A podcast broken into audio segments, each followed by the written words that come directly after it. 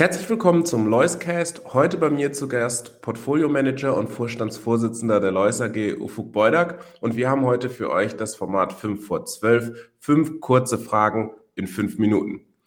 Ufuk, was ist denn jetzt in der Berichtssaison das maßgebliche Thema, wenn du mit den Unternehmen sprichst? Für uns das wichtigste Thema ist tatsächlich von den Unternehmen den direkten Einblick zu bekommen, wie es wirklich um die einzelnen Märkte bestellt ist. Wir hören ja und entnehmen der Presse, den Medien, wie schwierig die makroökonomische Situation doch ist tatsächlich und wie auch die Frühindikatoren warnen vor einer starken Rezession. Und gerade die Gespräche mit den Unternehmen helfen, noch einmal einen anderen Blick aus der Mikroperspektive zu bekommen für die jeweiligen Märkte. Wie ist denn aktuell der Puls der Unternehmen und vor allen Dingen der Ausblick für die nächsten sechs Monate? Also en gros wird erstmal jedes Unternehmen konservativer. Das lässt sich gar nicht vermeiden. Es gibt einige Branchen, die strukturell gute Trends haben. Da ist der Ausblick eigentlich recht robust überraschend vielleicht Industrieunternehmen, die sich nicht von der Nachfrageseite beschweren können, sondern immer noch mit der Materialverfügbarkeit.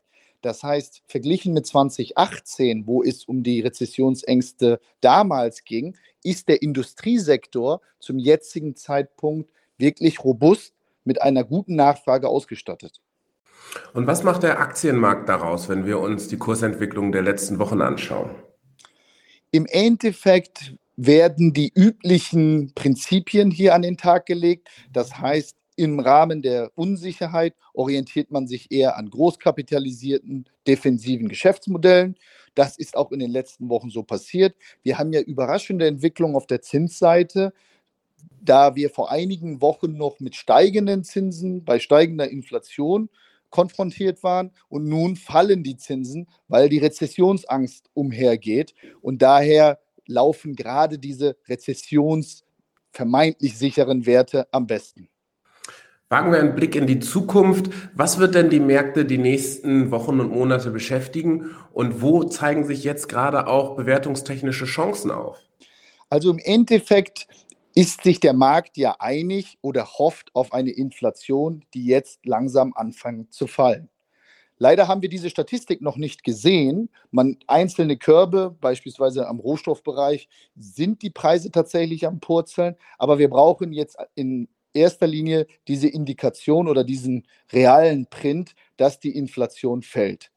Nachdem die Inflation sich vielleicht fallend normalisiert, ist dann der nächste Bereich die wirkliche Nachfrage, wie die sich entwickelt, weil die Notenbanken natürlich in einer Zwickmühle ja stecken, die Zinsen anzuheben aufgrund dieser inflationären Situation, aber zur gleichen Seite nicht die Wirtschaft komplett abzuwirken. Und diese Rezession, in die wir technisch ja sowieso reingeraten werden, stellt uns dann vor die Herausforderung, wie lange sie andauern wird und wie, wie tief sie tatsächlich ausfällt. Von der Chance-Seite ist es so, selbst wenn wir in diese Rezession geraten, und wir sprechen über einen Zeitraum von einigen Monaten, ist doch bei der Kapitalanlage der mittel- bis langfristige Ausblick tatsächlich wichtig. Das heißt, ist das Unternehmen für die nächsten Monate das beste Investment in der Rezession? Das kann dann nicht so beantwortet werden. Allerdings, wenn man von strukturellen Wachstumstrends ausgeht, einem guten Geschäftsmodell, einer guten auch Ertragskraft oder einem Ertragspotenzial, dann finden sich sehr viele Chancen zum jetzigen Zeitpunkt, weil das Risiko die Marktteilnehmer dazu bewegt, Geld aus dem Aktienmarkt herauszuziehen und deswegen auch Unternehmen der zweiten, dritten Reihe signifikant unter Druck geraten sind. Und zum Schluss noch einmal dein Aufreger der letzten Wochen.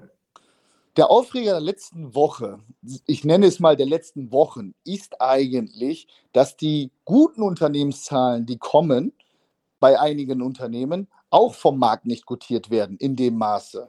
Da das Umfeld so bearish ist oder das Sentiment negativ, kann es gut sein, dass Unternehmen gute Zahlen liefern und am nächsten Tag schon alles wieder abgeben oder dann tatsächlich in einer Woche unter diesen guten Ergebnissen notieren. Das zeigt eigentlich, wie negativ das gesamte Umfeld ist.